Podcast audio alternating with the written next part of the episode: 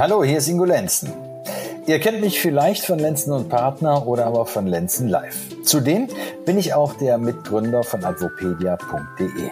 Herzlich willkommen zur fünften Folge meines Podcasts Let's Talk About Recht Lenzen Weekly.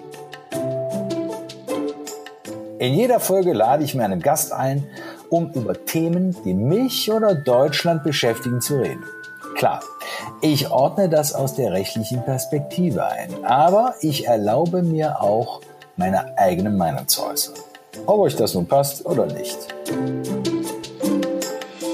Mein heutiger Gast ist Andreas Hammer, ein Spezialist im Bereich Drohnen. Herzlich willkommen, Andi. Hallo Ingo, vielen Dank für die Einladung. Gerne. Anni, ich habe äh, gerade vorgestern erst wieder einen Artikel gelesen, ähm, da sind Zahlen der Drohnen in Deutschland genannt und wir können feststellen, dass die immer weiter ansteigen. Viele sind äh, der Meinung, dass damit auch die Gefahr steigt. Was sagst du dazu? Vollkommen korrekt. Wenn man sich die Zahlen für dieses Jahr vor Augen führt, dann sollen wohl über 400.000 hochwertige Drohnen auf den deutschen Markt kommen. Das heißt, mit den letzten Jahren sind wir dann fast bei einer Million. Und da ist es sehr, sehr sinnvoll gewesen, dass da eine neue, überhaupt eine Drohnenverordnung äh, zur Folge kam. Ja, dann lass uns doch mal darüber sprechen. Was sind denn die, ähm, die entscheidenden Punkte dieser Drohnenverordnung? Also äh, fangen wir doch mal bei denen an. Wenn du eine Drohne hast, die keine 250 Gramm wiegt, dann gibt's ja eigentlich einen großen Freiraum. Das heißt, ich kann machen, was ich will. Ich brauche sie nicht kennzeichnen. Ich darf damit in die Luft aufsteigen. Ich brauche keine Genehmigung dafür. Stimmt das? Das ist vollkommen korrekt. Das heißt, ab 250 Gramm gilt laut neuer Drohnenverordnung ganz andere Voraussetzungen. Ähm, alles, was darunter ist, gilt als Spielzeug und muss aus diesem Grund nicht angemeldet beziehungsweise auch nicht mit einer Plakette mit Name, Telefonnummer und so weiter markiert werden. Also jetzt sagen wir mal, was sind denn das für Drohnen, die keine 250 Gramm wiegen? Ist das wirklich Spielzeug oder kann sehr, ich da auch schon was mitmachen? Sehr, sehr günstiges Spielzeug, das in der Regel oftmals größeren Schaden anrichtet als die hochwertigen Drohnen, die mit Sicherheitssystemen wie Coming-Home-Funktion ausgestattet sind, die dann die Möglichkeit haben, über GPS ihren Startpunkt wieder zu finden. Die sehr günstigen Drohnen sind meistens die Drohnen, die bei wenig Wind schon abhanden kommen, im dümmsten Fall dann im Kreisverkehr dann runterkommen und somit den Straßenverkehr sehr stark gefährden können. Anni, lass uns nochmal zurückkommen zu dem Punkt äh, Kennzeichnungspflicht. Wir haben ja jetzt vorhin festgestellt, Drohne ab 250 Gramm, die muss gekennzeichnet werden. Was, was muss ich denn da beachten als Drohnenflieger? Es muss eine feuerfeste, sichere Plakette mit Name, Anschrift, am besten noch der Telefonnummer deutlich sichtbar an der Drohne angebracht werden. Also es reicht nicht, wenn ich da irgendwie so ein, so so ein Gummipepper an der Seite mache oder einen Aufkleber, auf dem ich da mit der Hand draufschreibe, äh, meinen Namen und die Telefonnummer. Nein, denn die Gefahr besteht ganz einfach bei einem direkten Absturz, dass der Akku sich entzünden kann und dadurch jedes Plastik, jedes andere Material außer Material aus feuerfest ja dann auf jeden Fall überbleibt, so dass man dann den Drohneninhaber ohne weiteres feststellen kann. Okay. Kriege ich denn so eine, so eine, so eine Plakette überall? Gibt es die im Zubehörladen? Weil ich stelle mir das schwierig vor. Ähm, vor allen Dingen auch mit dem Gewicht. Wenn die Drohne jetzt sagen wir mal 300 Gramm oder 400 Gramm wiegt und ich hänge da jetzt äh, eine Plakette mit 50 Gramm Gewicht oder 100 Gramm Gewicht dran, dann kann das ja auch die Flugeigenschaft gefährden. Generell hat sich ähm, die Modellbauszene darauf eingestellt, weil es sind ja nicht nur die Drohnen, die kennzeichnungspflichtig sind, sondern jeder ganz normale Segelflieger von jedem Modellflieger, der vorher ohne Plakette betrieben werden durfte, der genießt jetzt natürlich auch die gleiche Kennzeichnungspflicht. Und wenn man sich dann vorstellt, dass ein Modellbau nicht nur ein Modell, sondern wahrscheinlich 15, 20, 30 im Keller stehen hat, haben sich dann die Hersteller lange schon darauf vorbereitet und bieten diese Plaketten im 30er-Pack zu günstigsten Preisen inzwischen schon an. Also super. Das ist schon mal ein toller Hinweis für, für unsere Zuhörer. Äh, muss sich also keiner Sorgen machen, wo er jetzt diese Plakette herbekommt. Im Modellbau kann man sich da ausreichend versorgen. So, jetzt haben wir, das ist die einzige Voraussetzung, die jemand äh, mitbringen muss, der eine Drohne von 250 Gramm bis zu zwei Kilo Gewicht erfüllen muss. Stimmt das? Kennzeichnungspflicht, sonst nichts. Kennzeichnungspflicht und selbstverständlich muss man sich natürlich um die Haftung auch Gedanken machen, ja? weil im schlimmsten Fall eines Schadens deckt die normale private Haftpflichtversicherung diesen Schaden nicht ab. Oh, okay. Zusätzliches Risiko erfordert, äh, erfordert eine zusätzliche Versicherung. Dort gilt es sich am besten mit den ähm, Großversicherern in Verbindung zu setzen, die seither schon die normalen Modellflieger versichert haben. Da bekommt man dann zu günstigen Preisen auf jeden Fall dann einen guten Versicherungsschutz. Also für jeden, für jeden Verbraucher ganz wichtig, äh, Versicherung muss her, eine Haftpflichtversicherung für die Drohne ist unabdingbar. Ansonsten begebe ich mich im Bereich, äh, dass ich vielleicht mein Leben lang für den Schaden bezahlen muss, den ich dann mit meiner Drohne verursacht habe. Und das wollen wir ja nicht haben. Okay. So, also jetzt gehen wir davon zum nächsten Schritt. Ähm, bei zwei Kilogramm aufwärts äh, Drohnengewicht gibt es die nächste Vorschrift, die ich dann zusätzlich zu beachten habe, neben der Kennzeichnungspflicht. Korrekt, ganz genau. Also wenn ich mich dann mit der Materie schon etwas professioneller beschäftige, dann verlangt es natürlich nach ähm, einer gewissen Kenntnis, was wiederum heißt, da kommt der sogenannte Drohnenführerschein zum Tragen oder besser genannt, genannt die Kenntnisnachweis, mhm. den man dann ab äh, äh, der, der geprüft wird, den Kenntnisnachweis, den dann der jeweilige Pilot dann hat. Okay, ähm, jetzt hört sich das schwierig an für mich. Also ich erinnere mich da gleich wieder an den Führerschein. Da werden eine Menge Leute auch vielleicht wieder Bammel haben, dass sie irgendwas nicht bestehen. Wie umfangreich ist denn da die Prüfung? Muss ich mich da wochenlang darauf vorbereiten oder ist das eine Hürde, die ich relativ leicht überschreiten kann? Es gibt da zwei verschiedene Kenntnisnachweise. Der eine Kenntnisnachweis, den muss inzwischen laut neuestem Gesetz auch jeder Modellflieger abschließen. Der kann im kleinen Kreis, sage ich mal, insofern der Modellverein tatsächlich zertifiziert ist und Modellflugplatz, kann der dann von einem geeigneten Ausbilder von dem Verein dann durchgeführt werden. Relativ einfach kann man heute auch schon im Internet 22 Fragen beantworten und dann hat man schon den Kenntnisnachweis, so dass man dann, sage ich mal, ähm, auch auf der freien Wiese schon fliegen darf. Also hört sich nicht so schwierig an. Nein. 22 Fragen, das sollte ja wohl machbar sein. Absolut, absolut machbar. Der professionelle Bereich ist natürlich etwas aufwendiger. Das heißt, für den professionellen Videografen, der mit der Drohne unterwegs ist, der muss sich darauf einrichten, dass er dann circa ähm, zwei Stunden in der Prüfung sitzt. Auch machbar, denn es gibt da vorbereitende Kurse, die man belegen kann. Selbst mit in viel Eigenleistung ist das aber ohne weiteres zu bewältigen. Heißt also, es gibt Programme im Internet, die gucke ich mir an, Ganz genau. Lernprogramme, die mir Correct. dabei helfen ja. und dann ist es erledigt. Ganz genau. Gut. Also, jetzt haben wir schon mal besprochen, was brauche ich ab, ab zwei Kilo aufwärts. Und die nächste Hürde, die es gibt, sind dann die 5 Kilo Drohnen und schwerer. Was brauche ich da? Eine Aufstiegserlaubnis, habe ich gehört. Da gibt's dann natürlich nur die Möglichkeit, über das Luftfahrtamt eine Einzelaufstiegsgenehmigung für so eine Drohne dann zu erwirken. Wobei wir sagen müssen, es äh, bei einer Drohne mit 5 Kilo handelt es sich schon um ein ganz außergewöhnliches Exemplar. Heißt? Das wird sich im normalen Fachhandel nicht kaufen lassen. Das muss dann wirklich ein Spezialist sein, der die Drohne in Eigenleistung aufbaut und dann dem Luftfahrtamt vorzeigt und dementsprechend eine Einzelaufstiegsgenehmigung bekommt. Okay. Was muss ich denn jetzt alles beachten, wenn ich so eine Drohne fliege? Es gibt ja bestimmte Gegenden, bei denen es irgendwann komplett untersagt ist, wo ich überhaupt nicht fliegen darf. Die können wir ja mal ganz kurz so aufzählen.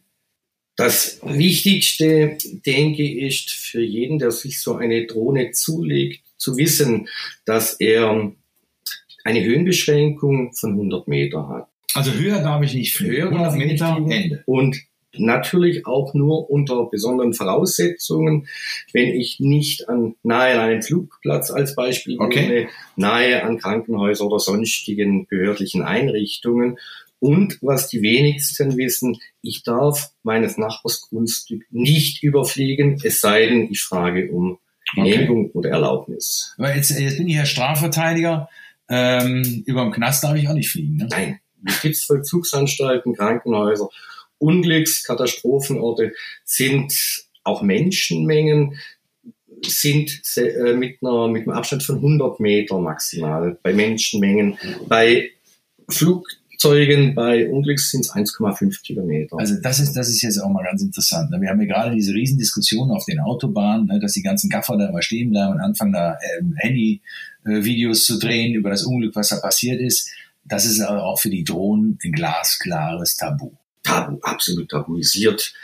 Autobahn, Bundesstraßen, müssen Abstände gehalten werden, genauso für Schifffahrtswege und selbstverständlich für den ICE, für den normalen Klasse Express oder wie auch immer. Da ist natürlich auch ein völliges Drohnenverbot in diesen Bereichen. Okay. Ähm, kannst du auch eine, eine, einen Abstand nochmal nennen? Wie weit muss ich wegbleiben von diesen, von diesen Gebieten? Wichtig ist es oftmals, Menschenmengen dürfen nicht überflogen werden. Okay. Dort muss ein seitlicher Abstand von 100 Meter gewahrt werden. Mhm. Generell sind weitere Abstände zu berücksichtigen, wie zum Beispiel, wie schon angesprochen, äh, Justizvollzugsanstalt, ja. Polizei, Ämter, Krankenhäuser, dort natürlich gesonderten Abstand halten. Dort ist es nur mit einer Einzelaufstiegsgenehmigung über das Luftfahrtamt möglich zu fliegen wenn Auftrag besteht okay. vom Eigentümer. Jetzt sagtest du ja gerade, ich darf nicht auf Nachbars Grundstück. Jetzt könnte ja, ähm, nehmen wir mal an, wir, wir haben einen Nachbarstreit. Ähm, ich ähm, habe mit meinem Nachbarn einen riesen Ärger und will jetzt nachweisen, dass der irgendwas Verbotenes, tut. Jetzt darf ich auf sein Grundstück nicht rüberfliegen.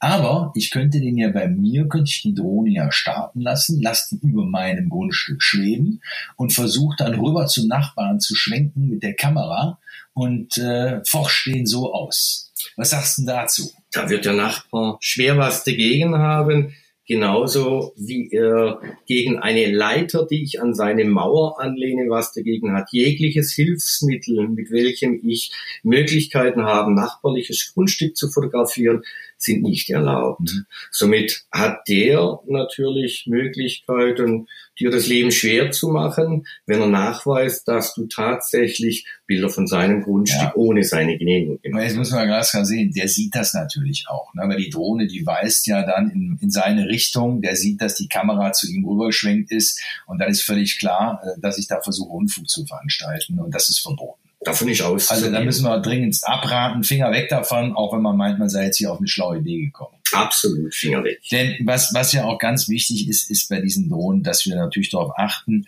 wer damit fliegt, dass man die Privatsphäre äh, der, der Mitbürger beachtet. Hast du da schon mal irgendwelche schlimmen Erfahrungen gemacht oder meinst du sagen zu können, dass sich die meisten, die Drohnen fliegen, eigentlich auch an die bestehenden Gesetze halten? Ich denke, dass die Unwissenheit vieler Drohnenpiloten, die sich in diese Drohne inzwischen in jedem ähm, Warenhaus oder auch im Internet bestellen kann, ohne vorherige Prüfung, dass die Unwissenheit tatsächlich dazu führt, dass manch einer glaubt, bei sich zu Hause mal kurz die Straße ab und auffliegen zu können, was natürlich äh, nicht rechtens ist und ja. im Schadensfall dann tatsächlich zu Summen führt, die nicht unerheblich sind. Ja. Und wenn er das absichtlich macht, dann genießt er natürlich auch keinen Versicherungsschutz mehr. Korrekt, ganz genau. Also das muss man glasklar sagen. Also die Leute, die, die meinen, die könnten, die hätten zwar eine Versicherung, aber tun dann mit der Drohne das, was sie wollen und missachten äh, vorsätzlich Vorschriften. Für die besteht kein Versicherungsschutz mehr. Die hängen, also wenn was passieren sollte, voll mit ihrem Privatvermögen in der Haftung. Korrekt. Die Versicherung fragt beim Luftfahrtamt nach, hättet ihr diesen Flug genehmigt? Und wenn das Luftfahrtamt sagt, hätten wir nie genehmigt, über Menschenmengen zu fliegen, dann muss die Versicherung auch keine Entschädigung bezahlen. Dann bleibt es bei dem Drohnenpiloten hängen. Und das kann bei Personenschaden nicht mhm. erheblich sein. Gut. Ähm, aber jetzt reden wir doch lieber mal über, über Dinge, ähm, die, die schön sind am Drohnenfliegen. Das ist ja eigentlich eine große Passion. Ähm, man freut sich an den tollen Fotos und den tollen Aufnahmen, die man mit so einer Drohne machen kann. Aber es ist ja nicht nur äh, zu Spaß da. Man kann die Drohne, wie du es ja auch getan hast, auch tatsächlich ähm, tja, sehr professionell nutzen und auch einen Nutzen für deine, deine Mitmenschen oder deine Umwelt herstellen. Ja, selbstverständlich. Man kann mit der Drohne zum Beispiel, wie wir die letzten zwei Jahre im Frühjahr, mit einer Wärmebildkamera ganz früh die Rehkitze, die dort liegen und im dümmsten Fall vom Bauer totgefahren werden, weil der am gleichen Tag die Wiese mähen möchte, können wir mit der Drohne und der Wärmebildkamera diese Rehkitze detektieren und vor der Maat rausnehmen. Was ist die Maat? Die Maat ist die erste Maat im Frühjahr, wenn der Bauer das Feld, die Wiese mäht, um das Futter einzubringen, um den Kühen dann zum Fressen zu geben. Genau in dieser Zeit legen die Rehmütter ihre Kitze in das hohe Gras, damit sie dort vor dem Fressfeind geschützt sind. Und Dummerweise möchte natürlich der Landwirt im Frühjahr mähen, so dass sehr, sehr viele Rehkitze durch die Mähmaschinen zu Tode kommen. Um das zu unterbinden, fliege ich mit der Drohne frühmorgens drüber, sehe ein Rehkitz liegt drin und das können wir an dem Tag auf jeden Fall vor, der, vor dem Mähtod bewahren. Also Wärmebildkamera, was sind da für Voraussetzungen? Welche, welche Wärmeausstrahlung hat so ein Rehkitz oder wie stark ist die Wärmeausstrahlung des Bodens? Kannst du dazu was sagen? Interessiert mich. Wichtig ist es, dass man ganz früh mit der Wärmebildkamera unterwegs ist, wenn der Boden noch eine Temperatur von circa 8 bis 12 Grad hat. Denn ein Rehkitz, ein Mensch oder ein Hund hat eine Abstrahltemperatur von circa 24 Grad und 10, 12 Grad Differenz reichen oftmals aus, um genau zu erkennen, handelt es sich um einen Fuchs, einen Hasen oder einen Rehkitz. Auf jeden Fall können wir sehen, dass sich eine Wärmequelle in der Wiese befindet. Dann wird mit der Drohne näher rangeflogen und mit der normalen 4K-Kamera geschaut, handelt es sich um ein Rehkitz, das frisch geboren ist. Dann bleibt es nämlich liegen oder ist es ein Rehkitz schon älter, dann flüchtet es am besten in den nächsten Wald. Okay. Also jetzt hast du ja ein Beispiel für den professionellen Drohneneinsatz genannt mit den Rehkitzen. Äh, fällt dir noch was anderes ein? Man kann die Drohne mit derselben Wärmebildkamera selbstverständlich auch zur Personensuche einsetzen. Im Herbst, im Winter besteht auch die Möglichkeit, vermisste Taucher, die eventuell ermattet am Ufer irgendwo sind, aufzuspüren und so dem DLRG ganz schnellen Hinweis zu geben, wo sie suchen müssen. Es gibt selbstverständlich mit der gleichen Drohnen- und Wärmebildkamera auch die Möglichkeit, Photovoltaikanlagen auf schnelle Art und Weise zu überprüfen auf ihre Funktionalität. Also die Einsatzmöglichkeit so einer etwas besseren Drohne mit guter Kamera sind wirklich sehr, sehr hoch. Wo du gerade das Stichwort Taucher anbringst, wie tief kann ich denn zum Beispiel mit so einer Drohne ähm, ins Wasser hinein, ich sag mal, filmen? Wir haben also bei sehr klaren Wasserverhältnissen auf kurz äh, vor Thailand circa 22 Meter bis auf den Meeresgrund Walhaie erkennen und detektieren können. Im Bodensee würden wir circa je nach Gegebenheit des Wassers und des Untergrundes gut 15 bis 20 Meter mit, einem, mit einer guten Kamera und einem Polfilter direkt ins Wasser reinschauen können. Somit wäre gewährleistet, dass ein vermisster Taucher, der sich vom Untergrund mit seinem dunklen Taucher Anzug abhebt, ohne weiteres sehr schnell mit der Drohne erkennbar wäre. Okay. Ähm, dann sind wir schon fast bei dem Thema Qualität, nicht? Also wenn du darüber sprichst, gute Kamera muss dabei sein. Ich habe von Leuten gehört, die gesagt haben, na ja, wenn ich mit der Drohnenfliegerei anfangen soll, da müsste ich schon in den Bereich von 10.000 bis 15.000 Euro investieren. Was ist da dran? Das sind Summen, die waren tatsächlich vor fünf bis acht Jahren erforderlich, um vergleichbares System, was heute mit gut 1000, 1500 Euro zu bekommen ist, ähm, möglich machbar. Das heißt also, ich brauche im Endeffekt 1000 bis 1500 Euro und dann bin ich schon top ausgestattet mit einer sehr, sehr guten Drohne und einer sehr, sehr guten Kamera. Mit einer sehr guten 4K-Kamera, die bei Tageslicht selbstverständlich völlig ausreicht und einer Drohne, die bei Verlust in der Luft zurück zum Startpunkt automatisiert heimkommt und dort auch landet. Mhm. Das heißt, wir haben auch bei so einer Drohne eine Coming-Home-Funktion. Die Coming-Home-Funktion, welche sehr, sehr wichtig ist, die sagt dem Piloten dann auch ganz aktuell, wenn der Akku zur Hälfte verbraucht ist und in einer gewissen Entfernung weist sie den Piloten auch darauf hin, dass es jetzt der Zeitpunkt ist, nach Hause zu fliegen. Sonst würde die restliche Akkuleistung nicht mehr ausreichen, um an den Heimatort zurückzukommen. Wenn ich also jetzt 1500 Euro für so eine, für so eine Drohne hingelegt habe, kommen da noch weitere Zusatzkosten auf mich zu? Ja, das kommt immer darauf an, wie oft, wie lange du fliegen möchtest. Die Akkus sind im Moment noch das teuerste in der ganzen Geschichte. Ähm, und selbstverständlich dann auch noch Aufbewahrungsmöglichkeiten, weil wenn man schon im Besitz einer so hochwertigen kleinen Drohne ist, möchte man sie doch ab und zu mal mit in Urlaub, zu Bergtouren, Fahrradtouren mitnehmen und das ist mit den neuen Drohnen schon möglich. Was brauche ich denn alles an Zubehör für, für so eine Drohne noch? Ein handelsübliches iPhone, Android-Gerät, iPad und noch ein paar Zusatzakkus. Was, was kosten diese Zusatzakkus? Ein Zusatzakku liegt je nach Drohne circa bei 150 bis 250 Euro, kommt auf den Drohnentyp an und kommt auf die Laufleistung an. Ein guter Akku hält eine Drohne heute circa 28 Minuten in der Luft. Okay, das heißt also zwei Akkus? Zwei Akkus, Ladegerät, Koffer?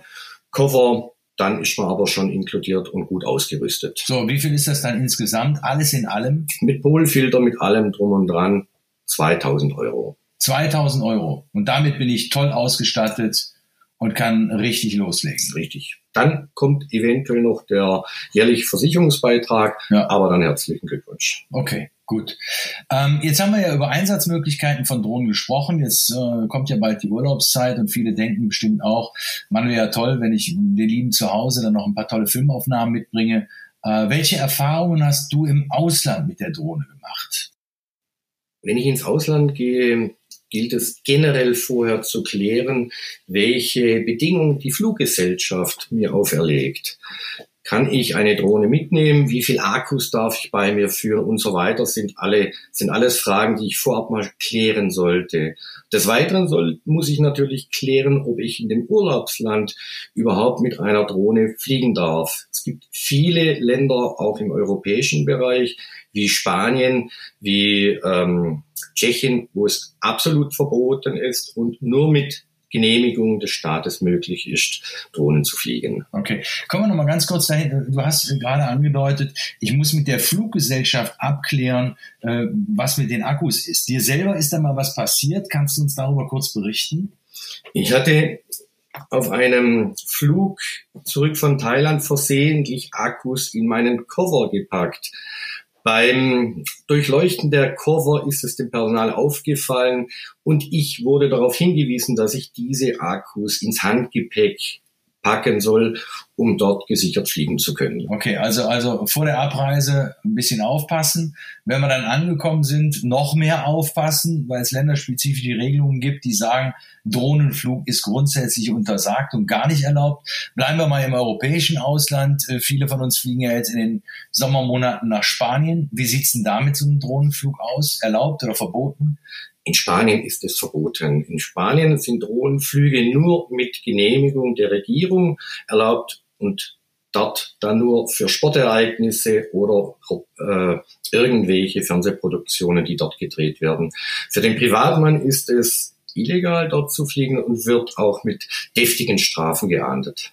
Okay, also aufpassen im Ausland. Ähm, bevor der Abreise sollte man sich also auch grundsätzlich darüber informieren, welche drohnenspezifischen Vorschriften es gibt und ob es vielleicht sogar äh, Haftstrafen gibt, mit denen gedroht wird. Äh, du hast mir auch im Vorfeld ein bisschen was dazu erzählt. Was ist die höchste Haftstrafe, die du da gehört hast? Das waren für Nordafrika 30 Jahre Haft. Haftstrafe. So, und jetzt ist ja, ist ja das Gefängnis in Nordafrika auch nicht gerade der sag mal, Erlebnisort, den man sich so aussucht für seinen Urlaub? Ganz genau, wollte ich jetzt auch nicht unbedingt dort äh, meine Haftstrafe wieder hier noch in Deutschland verbringen, aber auch die ähm, finanziellen Strafen sind teilweise erheblich höher als hier in Deutschland. Wir haben also Haftstrafen, wir haben Strafen bis zu 185.000 Euro, die ausgesprochen werden bei Nichtbeachten äh, von Drohnenflügen durch den Piloten. Das ist ja ganz schön heftig. Ja, das Anni, jetzt haben wir schon ganz viel darüber gesprochen, was heute mit der Drohne so gemacht wird. Gibt es für dich denn auch so eine Zukunftsvision äh, für den Drohneneinsatz? Sie haben zum Beispiel ja jetzt der, aus der Presse erfahren, dass ein großer ähm, Versandhandel, über den man im Internet bestellen kann, ähm, darüber nachdenkt, seine Pakete demnächst mit der Drohne auszuliefern. Ich denke, das ist bei uns noch Zukunftsmusik. Könnte aber in äh, Regionen, die schlecht zugänglich sind, sehr gut möglich sein. Ich denke da jetzt auch an Auslieferungen von irgendwelchen Arzneimitteln, wie sie teilweise schon bei uns an der Nordsee stattfinden. Bei Flut wird eine Drohne auf die Insel rübergeschickt, die die notwendigen Arzneimittel dann ähm, rüberträgt. Einsatzmöglichkeiten gibt es für so eine Drohne unendlich viele. Das heißt, es wird heute schon genutzt zum ähm, Medikamentenflug? Selbstverständlich. Es wird heute teilweise auch in den Alpen schon genutzt, von der Tal zur Bergstation die Post hochzubringen. Einfacher als einen Briefträger hochzuschicken. Das ist ja Wahnsinn. Und die Drohnen, die sind dann voll automatisiert oder brauche ich da noch einen Piloten? Wir brauchen grundsätzlich immer einen Piloten, der die, die gesamte Sache überwacht. Rein technisch besteht aber ohne weiteres die Möglichkeit der Drohne zu sagen, fliege Wegepunkte von A nach B und lande dann in B. Kein Problem, technisch ohne weiteres möglich. Das autonome Fliegen ist in Deutschland allerdings noch nicht genehmigt für Drohnen.